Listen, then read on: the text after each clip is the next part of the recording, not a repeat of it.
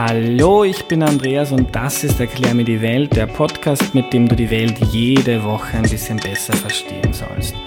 Heute haben wir ein sehr spezielles Thema, nämlich Außerirdische. Gibt es Leben da draußen im Weltall? Diese Frage wollen wir heute beantworten. Und dabei soll uns Peter Hauschild äh, helfen, bei dem sitze ich gerade im Büro. Hallo Peter. Hallo Andreas. Bevor wir loslegen, kannst du dich mal vorstellen, bitte? Ja, mein Name ist Peter Hauschild. Äh, ich arbeite hier als Professor an der Hamburger Sternwarte. Ähm, ich bin Astronom und arbeite eigentlich an äh, Modellierung von Sternen und Planeten. Äh, du modellierst Sterne und Planeten. Was, was heißt das genau? Wozu macht man das? Man macht das, damit man mit Vergleichen, mit beobachteten Daten von Sternen zum Beispiel rausbekommen kann, wie heiß die sind, wie hoch der Druck in den Sternen ist und woraus die bestehen. Das heißt, du beschäftigst dich äh, viel damit, wie die Welt da draußen ausschaut. Äh, eine Frage, die sich ganz viele Leute stellen, ist, äh, wie wahrscheinlich ist das eigentlich, dass es Leben da draußen gibt in diesem riesigen, riesigen Weltall? Wie wahrscheinlich ist das, Peter? Also da jetzt echt zu sagen, das ist so und so wahrscheinlich, das können wir heute leider noch nicht. Ähm, was wir wissen, dass es Planeten da draußen gibt, die der Erde sehr ähnlich sind. Äh, auch Planeten, die ähm, sozusagen so nah an ihrem Stern sind, dass sie eigentlich so erdähnliche Bedingungen haben könnten. Ja, also es gibt solche Planeten, das wissen wir jetzt seit einigen Jahren. Äh, durch Messungen hat man das rausbekommen. Aber wir sind noch nicht in der Lage, da wirklich zu sehen oder zu messen, ob da irgendwas drauf lebt. Aber so alleine mal als, als Laie der Gedanke, es gibt äh, hunderte Milliarden an äh, Sternen und dann noch an, an Galaxien sogar, glaube ich. Korrigiere mich, wenn ich Blödsinn Ach, rede. richtig, ja. ja. Ähm, ist es nicht dann irgendwie irgendwo da draußen muss es ja sowas ähnliches geben wie uns oder zumindest ein paar Würmer, oder? Also das vermuten wir alle natürlich auch. Ja, mhm. ähm, das Problem ist natürlich, dass man von der Vermutung bis hin zum Beweis so erstmal so etwas sehen muss oder mhm. detektieren muss. Und das ist leider technisch unfassbar schwierig. Ja. Und erst in den letzten Jahrzehnten ist es möglich geworden, zu, zu festzustellen, dass es wirklich Planeten außerhalb des Sonnensystems gibt, die um andere Sonnen als unsere Sonne herumkreisen. Ja. Und äh, jetzt ist natürlich die Frage, okay, jetzt wissen wir, dass es Planeten gibt, jetzt muss die nächste Stufe, oder ist die nächste Stufe die interessante Frage, können wir nachweisen, dass es auf irgendeinen von denen, da gibt es ja sehr viele davon, auch Leben gibt? Und wenn es auch nur Würmer sind oder Blaualgen, und äh, wenn ja, wie? Dazu braucht man dann halt auch die entsprechende Technologie, um das zu machen. Man muss lange, lange suchen, weil man halt überhaupt nicht weiß, wo man hingucken soll. Und ähm, das ist natürlich sehr schwer zu machen. Hm. Also du hast von erdähnlichen Planeten gesprochen. In welcher Hinsicht sind die der Erde ähnlich? Also erdähnlich meint jetzt, also du hast eine Steinkugel, ja, ungefähr so groß wie die Erde, vielleicht bis so drei, vier, fünf Mal schwerer, ähm, die mit einer Atmosphäre umgeben ist. Also so praktisch eine Kopie oder ein Klon der Erde. Ja. Das haben wir übrigens im Sonnensystem auch schon, nennt sich Venus. Venus ist eigentlich ein Zwilling der Erde, ist halt bloß ein bisschen näher an der Sonne und darum so viel, so wahnsinnig heiß, dass da nichts leben kann. Ähm, Im Gegensatz dazu gibt es Riesenplaneten. Das sind äh, so wie unser Jupiter im Sonnensystem, der Jupiter. Ähm, das sind große Gaskugeln so ähnlich, also fast wie ein ganz, ganz kleiner Stern, aber die leuchten halt nicht selber, weil sie nicht genügend äh, äh, Druck zusammenbekommen, um im Inneren da die Sternenbrennen, also das Wasserstoffbrennen der Sterne zu zünden. Die können nicht selber leuchten. Und das ist der Unterschied zu den, äh, äh, zwischen den Riesenplaneten und den erdähnlichen Planeten. Hm. Aber was muss auf einem Planeten gegeben sein, dass Leben entstehen kann? Wasser, was braucht es dann? Ja, das ist jetzt eine interessante Frage. Ja, da gibt es natürlich sehr, sehr viel, das man sich vorstellen kann. Ähm, die, die einfachste Methode, das zu sagen oder zu, zu behaupten, ich sage das jetzt nur eine Behauptung, ja, ist, wir nehmen jetzt einfach mal an, ähm, wir brauchen immer irgendwas, das so ähnlich ist wie auf unserer Erde. Also flüssiges Wasser, wie du schon gesagt hast, vielleicht der Atmosphäre, die reich an Sauerstoff und Carbon, äh, also Kohlenstoff ist und so weiter, damit man also erdähnliches Leben hat. Das muss natürlich nicht der Fall sein, dass das unbedingt richtig ist. Also damit, damit haben wir schon eine Einschränkung. Ja, also damit schließen wir zum Beispiel aus, dass es, ich weiß nicht, lebende Gasblasen auf dem Jupiter geben könnte oder äh, lebende Wesen, die sich anstelle aus Kohlenstoff aus Silizium aufbauen. Ja, das ist für uns nicht wirklich einfach, weil wir das auf der Erde nicht haben, können wir darüber keine Analogie machen. Mhm. Und deswegen ist es sehr schwer. Also die, die einfachste, die, nicht die einfachste, sondern die einschränkendste Annahme ist, okay, wir brauchen eine Kopie der Erde. Ja?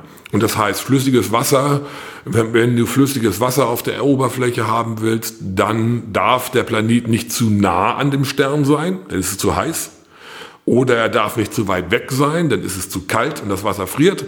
Und äh, man muss um eine Zone um seinen Stern sein, die man die habitable, die bewohnbare Zone nennt. Ja, die Erde sitzt halt da drin. Venus ist zu nah, drau äh, zu nah an der Sonne, ist zu heiß. Mars ist zu weit weg, ist zu kalt. Hm.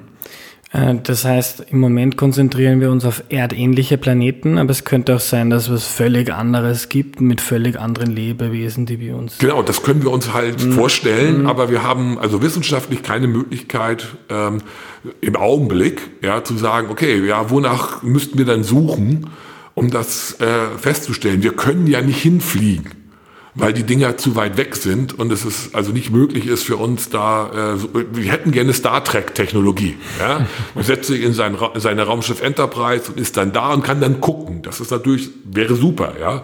Aber leider erlaubt das die Physik nicht, ja. Äh, und deswegen sitzen wir hier auf der Erde und müssen immer von der Ferne, nur von dem Licht, das wir von den Sternen sehen, äh, erschließen, was es da für Planeten gibt und äh, wenn es da einen gibt, wie stellen wir dann fest, dass es da erdähnliches Leben gibt? Ja. Ähm, ist es eigentlich eine Frage, die dir nur Leute stellen wie ich, die sich überhaupt nicht mit Astronomie auskennen? Oder ist das äh, Gibt es Leben da draußen? Ist das auch etwas, mit dem sich die Wissenschaft ernsthaft beschäftigt? Und damit beschäftigt sich die Wissenschaft, äh, die astronomische Wissenschaft sehr ernsthaft. Ja, Es gibt einen ganzen Zweig der Astronomie, neuen Zweig, der sich Astrobiologie nennt, wo es genau um sowas geht. Was können wir uns alles sozusagen wissenschaftlich äh, so modellhaft, modellhaft vorstellen, dass man sich damit, äh, äh, dass das als Leben äh, detektiert für uns werden kann. Und das ist natürlich sehr, sehr schwierig, ja, weil man ja nicht nur von der irdischen Biologie ausgehen kann, die kann man ja messen. Da wissen wir, wie Chlorophyll funktioniert und solche Sachen und wie man das auch aus dem All messen könnte. Aber äh, auch Sachen wie zum Beispiel, ähm, wie funktioniert, wie, wie würde Photosynthese funktionieren für äh, Pflanzen auf einem Planeten, der sich zum Beispiel in einem Stern dreht, der viel kühler ist als die Sonne. Ja, dann funktioniert unser Chlorophyll nicht mehr, muss ein anderes nehmen. Und da gibt es also ganz äh, ernsthafte Beziehungen, sich sowas mal anzuschauen, wie man sowas denn feststellen kann. Ähm, jetzt wissen wir hm, scheinbar so erst seit ein paar Jahren, dass es viele erdähnliche Planeten da draußen gibt. Äh, wie machen sich die Wissenschaftler jetzt auf die Suche danach, ob es da vielleicht äh, Leben geben könnte in irgendeiner Form? Ja, das das Einzige, was man nach heutigem technischen Stand wirklich machen kann, ist, dass man sich äh, versucht, das Licht, das vom Stern kommt, zu trennen von dem ganz kleinen bisschen, so ein Tausendstel, Millionstel von dem Licht, äh, das man bekommt, kommt von den Planeten. Und man muss jetzt irgendwie aus dem vielen Sternenlicht dieses ganz kleine, diesen ganz kleinen Anteil des Planetenlichts herausfiltern, ja, um dann aus anhand äh, der, durch, durch ähm, genaues Anschauen des Lichts vom Planeten festzustellen, ist da Sauerstoff drin. Mhm. In der Atmosphäre ist da Sauerstoff drin oder Kohlenmonoxid oder Kohlendioxid, also die chemischen Zusammensetzungen äh, messen. Das kann man am Licht sehen. Das kann man am Licht sehen. Dazu oh. braucht man allerdings Technik, äh, also Teleskope, die wir heute noch nicht wirklich haben. Man kann damit schon anfangen, das auszuprobieren, aber noch nicht äh, äh, wirklich messen. Ähm, da wird also jetzt dran gebaut, auch Teleskope zu bauen, die äh, äh technisch in der Lage sein könnten, wir wissen es halt noch nicht, ja, äh, äh, solche, solche Messungen auch wirklich zu machen. Und das dauert. Ne? Das ist also nichts, was man in zwei, drei Jahren mal schnell baut. Solche, solche Projekte äh, haben so Vorlauf, äh, so Vorlauf und Planungszeiten von 10, 20 Jahren. Ja? Und wenn wir Glück haben, ist vielleicht so in der Mitte der 2020er, 2025 oder sowas, kommen die ersten Teleskope von der ESO, äh, also Europäische Südsternwarte in Chile, ähm, äh, die werden dann fertig, dass man damit vielleicht sowas äh, messen kann.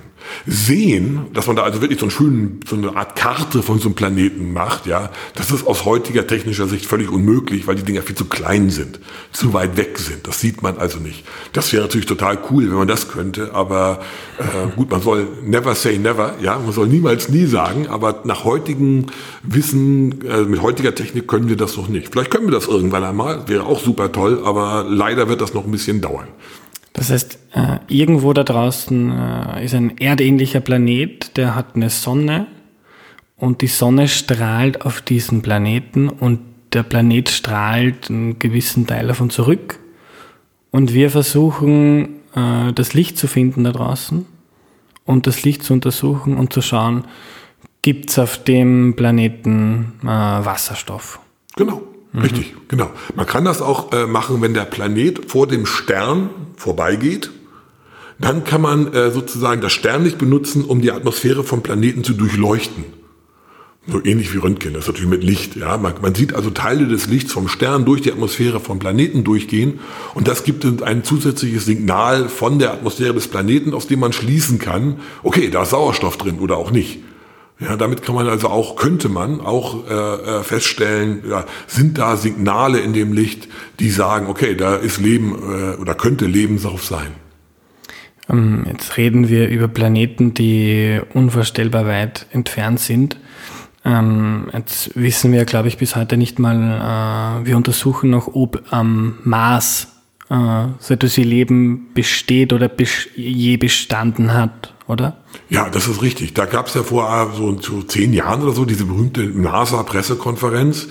Ähm, vom Mars haben wir jetzt schon auf der Erde so äh, Meteoritenbruchstücke. Die kommen daher, man hat einen großen Meteoriteneinschlag auf dem Mars, das gibt einen ordentlichen Einschlag, einen Riesenknall und es werden dann Steinbrocken vom Mars rausgeworfen aus dem Mars und wie so eine Art, äh, wie so ein kleines Raumschiff Richtung äh, inneres Sonnensystem geschickt, ja. Und davon landen auch tatsächlich welche auf der Erde.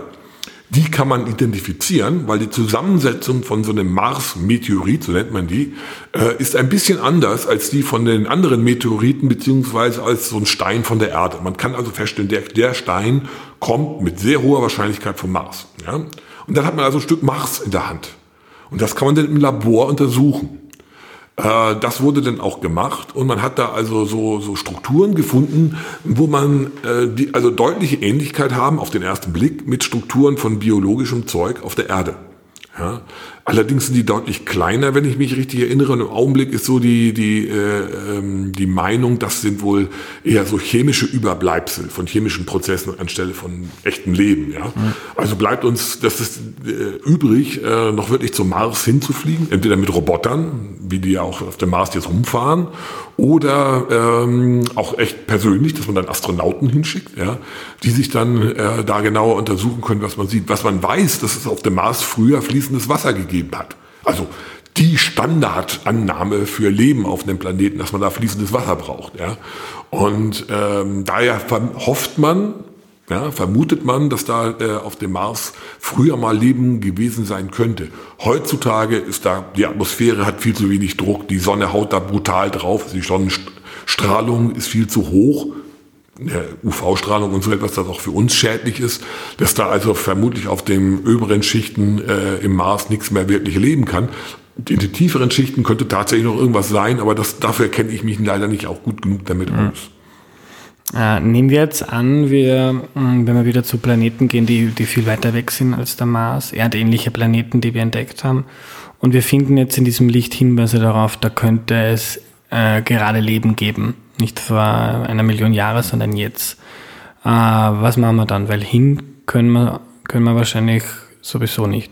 Nein, so schnell kommen wir da nicht hin, weil das einfach zu weit weg ist. Ja, ähm, wir wissen ja auch nur, ähm, wenn das Licht jetzt ankommt und wir sehen es jetzt, ja, dann ist das Licht ja vor einer langen Zeit von diesem Planeten ausgestrahlt worden, weil man muss ja berücksichtigen, dass der so weit weg ist. Unter Umständen Tausende von Lichtjahren, also hat Tausende von Jahren gedauert. Das, was man sieht, ist immer äh, ähm, alt. Erklär kurz, was ein Lichtjahr ist, bitte. Ein, ein Lichtjahr ist die Entfernung, die das Licht in einem Jahr zurücklegt. Das ist ziemlich viel. Ja, der nächste Stern zur Sonne ist ungefähr drei Lichtjahre von uns weg. Das heißt, Licht von dem Stern, das wir heute Abend beobachten, ist vor drei Jahren von dem Stern ausgeschickt worden. Das heißt, wenn ich jetzt am Abend äh, in den Himmel schaue, dann sehe ich Licht, das eigentlich von vor zig Jahren kommt. Das ist richtig, ja. ja. Es ist alles sehr alt, was man sieht. Und ein Lichtjahr, was ist das in Kilometer, weißt du das? Oh, die Zahl habe ich nicht im Kopf, aber das Licht, also die Entfernung von der Erde zum Mond, dafür braucht das Licht ungefähr eine Sekunde, ein bisschen länger. Ja, kann man es ja ungefähr sich vorstellen, wie lange das dauert. Ja. Äh, sind also wahnsinnige Absch Ab äh, Entfernungen. Ja. Und ist es, ist es vorstellbar, dass wenn man, wenn man jetzt weiß, auf diesem Planeten gibt es Hinweise für, für Leben, ist es vorstellbar, in irgendeiner Weise zu kommunizieren, wenn man schon nicht hin kann? Also man könnte kommunizieren theoretisch mit Radio. Ja? Also dass man, dass man äh, an den Planeten eine Radiosendung schickt. Ja, oder ein Podcast, ja, das geht auch. ja. Aber äh, ähm, das wird auch übrigens versucht. Ja, die, es gibt eine eine eine Kampagne schon seit langer Zeit, die sich SETI nennt. Das ist Englisch für die Suche nach extraterrestrischen Intelligenzen, also echt also Menschen, ja, Lebewesen, intelligenten Lebewesen. Und das funktioniert hauptsächlich dadurch, dass man nach Radiowellen lauscht. Ja, wenn irgendeiner eine, eine Radio-Mitteilung äh, ähm, an die Erde schickt, dann könnte man die empfangen. Ja, das Problem ist, man muss wirklich sozusagen eine Radiosendung explizit an ein Objekt schicken, damit man sie empfangen kann. Weil wenn man nur so einfach wild in der, in der Landschaft herumsendet, dann kann man nicht so eine Radiosendung nicht weit verfolgen. Ja? Also die Radiosendungen, die von der Erde so äh, ungerichtet abgestrahlt werden, die kann man nicht weit hören, vielleicht so ein Drittel Lichtjahr oder irgendwie sowas. Ja, und das ist näher als dann, also äh, viel weniger als die Entfernung zum nächsten Stern, fast nur ein Zehntel davon oder so. Und man muss also direkt auf einen strahlen. Wenn wir allerdings wissen, da ist irgendwie Leben, dann könnten wir da eine, eine direkte Radiosendung hinschicken, ja, und gucken, ob denn irgendeiner entsprechend vielleicht mal antwortet. Dazu müssen, müssen die natürlich einen Empfänger haben, der muss zum richtigen Zeitpunkt genau auf die Erde ausgerichtet sein. Die müssen in der Lage sein, festzustellen, hey, das ist jetzt eine, eine Sendung von, von Nachbarn anstelle von irgendwie Rauschen oder sowas. Ja? Und dann müssen sie darauf auch, auch antworten. Und das ist natürlich äh, also sehr schwer zu erwarten, dass das alles auf einen Schlag klappt. Mhm. Ja. Das heißt, im Moment theoretisch möglich, aber praktisch. Ja. Sehr unwahrscheinlich. Mhm. Und äh, wie, wie schätzt du das technologisch ein? Äh, ist, ist das so weit weg, dass das ähm, äh, auf absehbare Zeit undenkbar ist oder sehr, sehr unwahrscheinlich, dass wir mit denen je kommunizieren können oder dass mal jeder hinfahren kann? Oder, oder ist es denkbar, dass in 50 Jahren jemand herkommt und die super neue Technologie erfindet und auf einmal ist es total easy, dass wir durchs Weltall cruisen oder dass wir unsere äh, Radiosendungen dahin schicken? Also Radiosendungen können wir jetzt schicken. Das wurde auch schon gemacht. Ja, man, da, dafür gibt es Möglichkeiten, das zu tun. Ähm, dahin zu fliegen, äh, gibt ein interessantes Argument, warum das nicht möglich ist. Und das ist äh, ein Argument, das kennt man schon seit den 50er Jahren. Und äh, die, die, das wurde von, von dem berühmten italienischen Physiker Enrico Fermi erfunden. Ja, das nennt sich heute das Fermi-Paradox. Und die, äh, äh was Fermi gemeint hat, ist im Wesentlichen, äh, wenn das möglich ist, warum sind die dann nicht schon lange hier? Ja, äh, weil wenn man es also tatsächlich schaffen kann, von einem Stern zum nächsten zu fliegen, und man macht das auch nur mit Robotern, es gibt einen Namen dafür für irgendwelche Sonden, die sozusagen von einem Stern zum nächsten langsam fliegen, nicht schnell, also ganz Standardphysik, wie wir sie heute kennen, ähm, und sich dann an, an ihrem Zielort duplizieren. Ja, da gibt man so eine Art Schneeballeffekt. Ja, und man kann innerhalb von, äh, man könnte, wenn man sich einfach mal so hier Pi mal Daumen schätzt, ja, innerhalb von 50 bis 100 Millionen Jahren, was nicht viel ist, astronomisch gesehen, äh, die ganze Galaxie äh, besuchen und jeden einzelnen Stern der Milchstraße anfliegen. Ja, also äh, diese Sonden könnten das, nicht wir, versteht sich. Ja. Wenn das tatsächlich möglich ist, dann und wenn intelligente Lebewesen, sagen wir mal, häufig sind, ja, wenn es mehr als uns gibt, dann müssten, äh, wäre es ist eigentlich sehr schwer zu verstehen, warum wir im Sonnensystem nicht einen ganzen Stau von diesen Sonden haben. Weil die Sonne ist viereinhalb Milliarden Jahre alt. Das ist viel älter als die Zeit, die man braucht, um einmal jeden Stern in der Milchstraße zu, zu besuchen, unter den günstigsten Annahmen natürlich. Ja. Und, aber wir haben noch keinerlei Hinweis darauf gefunden. Also ich glaube ehrlich gesagt nicht, dass äh, äh, wenn man so eine Sonde baut, dann fliegt die nicht mit blinkenden Lichtern über irgendeiner Stadt und erschreckt die die Einwohner, ja, äh, und will dann nicht gesehen werden. Das ist dann, also das, das ist alles so ein bisschen, da darf, da darf man nicht zu viel drauf nehmen natürlich, ja. Aber man hat also sowas nicht gefunden. Und dann kommt die Frage, warum zum Teufel ist das nicht passiert? Dass sich irgendeiner bemerkbar gemacht hat bei uns oder bei allen anderen, ja. Und äh, äh, das kann bedeuten, diese Auflösung ist sehr, sehr schwierig von dem Paradox. Entweder sind wir die Einzigen in der Milchstraße, die Ersten, oder es ist vielleicht unmöglich, von einem Stern zum nächsten zu kommen. Oder keiner hat's gemacht, weil sie alle frustriert sind. Ähm, das ist also eine schwierige Frage, die man wiederum, weil wir keine Daten haben, nicht beantworten können. Hm. Spannend. Ja, ein bisschen frustrierend, aber äh, ich meine, äh, das ist halt live. Ja, ich meine, mhm. äh, wenn da keine Fragen wären, dann wäre es auch langweilig. Ja. äh, vielleicht beobachten Sie uns ja gerade. Das ist die Hypothese des Zoos, dass wir ein, eine Art Zoo mhm. darstellen, diese primitiven Bewohner auf ihrem blöden kleinen Planeten. Ähm, ja, das ist, das ist natürlich denkbar, aber da braucht man nur einen, der sich dann aus daraus ausklingt ja, und äh, äh, dann äh, dieses Rätsel lösen, also das Wort auflösen würde. Und das ist auch noch nicht passiert. Ja, mhm. ähm, man kann sowas konstruieren, aber das kann man immer machen. Und Wissenschaft arbeitet eigentlich auch mit der Annahme, ähm, ja, das ist also die möglichst simple Annahmen zu machen. Man kann immer irgendwelche komplexen Fälle konstruieren, die treten in der Realität aber wie Verschwörungstheorien eigentlich nicht ein. Hm. Ein Gedanke, den ich bei dem Thema habe, ist, wenn man sich die menschliche Entwicklung der letzten 200 Jahre anschaut. Vor 200 Jahren war man extrem primitiv, mittlerweile hochindustrialisiert. Jetzt reden wir über künstliche Intelligenz. Und das haben wir in sehr kurzer Zeit geschafft. Wenn es da draußen Leben geben würde, das es wäre schon, wenn man ein paar hundert Jahre in die Zukunft denkt, ist wahrscheinlich schon vieles Unvorstellbares auf der Erde passiert, was wir uns heute gar nicht vorstellen können. Wenn es jetzt ähm, äh, Lebewesen gäbe, die schon vielleicht eine Million, eine Million Jahre voraus sind. Also die haben vor 200 Jahren so angefangen wie wir und die sind schon eine Million Jahre voraus. Die wären ja extrem fortgeschritten. Das ist richtig. Wir wissen aber nicht, wo unsere Reise hingeht. Ja, das ist die Frage, wie okay. lange äh, lebt eine Zivilisation eigentlich? Ähm, da gibt es durchaus so äh, Gedankengänge, ja, dass man irgendwann einmal sich eine Zivilisation komplett in den Cyberspace zurückzieht. Ja, und überhaupt kein Interesse mehr an der realen Welt hat, weil im Cyberspace dann alles ist. Das ist also auch eine moderne Idee, logischerweise, ja, weil mhm. man erst jetzt vor kurzem auf diesen Trick gekommen ist. Ähm, wir wissen das einfach nicht, wo die Reise hingeht. Ja, sie kann dahin gehen. Es kann auch sein, dass sie dann so weit weg, äh, entwickelt sind, dass sie ganz andere Methoden haben oder Methodiken haben. Aber das können wir einfach nicht sagen. Wir können darüber spekulieren. Das ist auch eine Sache. Ich meine, schon, schon Johannes Kepler hat äh, äh einen, wir würden das heute einen Science-Fiction-Roman geschrieben, äh, wie äh, Lebewesen auf dem Mond die Erde sehen würden. Ja, das ist vor 400 Jahren oder so hat er das gemacht, oder 300 noch was Jahren. Das ist eine, äh, die haben das auch schon vorgestellt, ja. Und das ist auch völlig äh, in Ordnung. Aber wir können einfach überhaupt nichts sagen, weil wir wissen ja noch nicht einmal, was in 50 oder in 100 Jahren ist. Wir können unsere Technik nicht so weit projizieren. Vor 50 Jahren hat wahrscheinlich nur ganz wenige Leute gewusst, dass es mal das World Wide Web geben wird oder Podcast oder sowas. Ja. Äh, und äh, wenn man sich alte Bücher, futurologische Bücher aus den 1950er, 60er, 70er Jahren anschaut, die haben überhaupt nichts mit dem zu tun, was wir jetzt haben. Ja.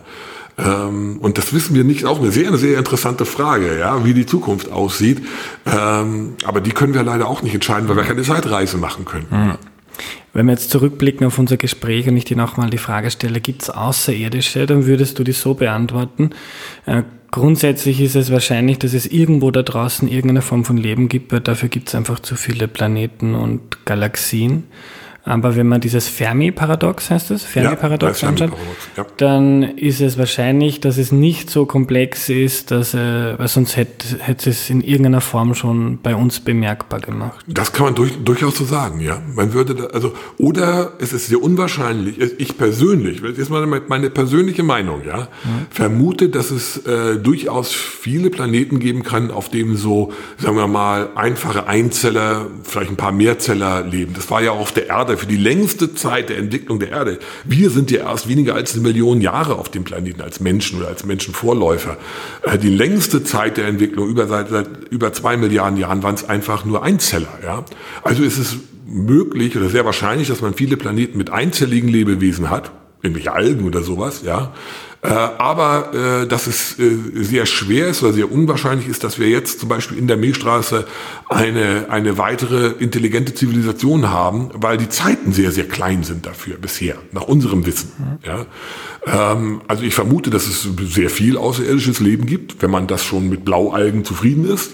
Aber äh, ich habe keine Ahnung, ob es noch andere intelligente Lebewesen gibt. Ich glaube, es ist wahrscheinlich, dass wir nicht viele davon haben wenn es, so etwas, wenn es außer uns welche gibt. Das erhöht die Verantwortung für uns. Ja, weil wenn wir die Einzigen sind, dann äh, sind wir die Einzigen und äh, äh, haben noch eine extra Verantwortung zu tragen, dass wir uns nicht selber in die Luft jagen oder umbringen, dadurch, dass wir den Planeten kaputt machen oder sowas. Ja. Und falls die Außerirdischen mithören, meldet euch doch bei uns. Ja, natürlich, gerne. Danke, lieber Peter. Ja, bitte, gerne. Das war die heutige Folge. Wenn sie dir geholfen hat, die Welt ein bisschen besser zu verstehen, dann freue ich mich, wenn du sie mit einer Freundin oder einem Freund teilst. Cool wäre auch, wenn du den Podcast mit 5 Sternen in iTunes bewertest. Das hilft dabei, dass andere auf ihn aufmerksam werden. Wenn du Feedback hast, dann schreib mir bitte. Ich versuche den Podcast ständig besser zu machen. Du kannst mir über WhatsApp schreiben, über Instagram, Twitter oder Facebook.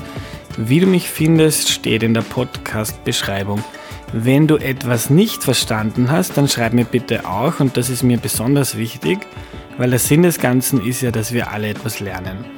Ich freue mich genauso, wenn du Ideen für künftige Themen und Gäste hast. Also wenn es da etwas gibt, das du noch nie wirklich verstanden hast, dann musst du mir jetzt unbedingt schreiben, denn genau das sind die Themen, die wir brauchen. Das war's für heute, bis zum nächsten Mal. Tschüss!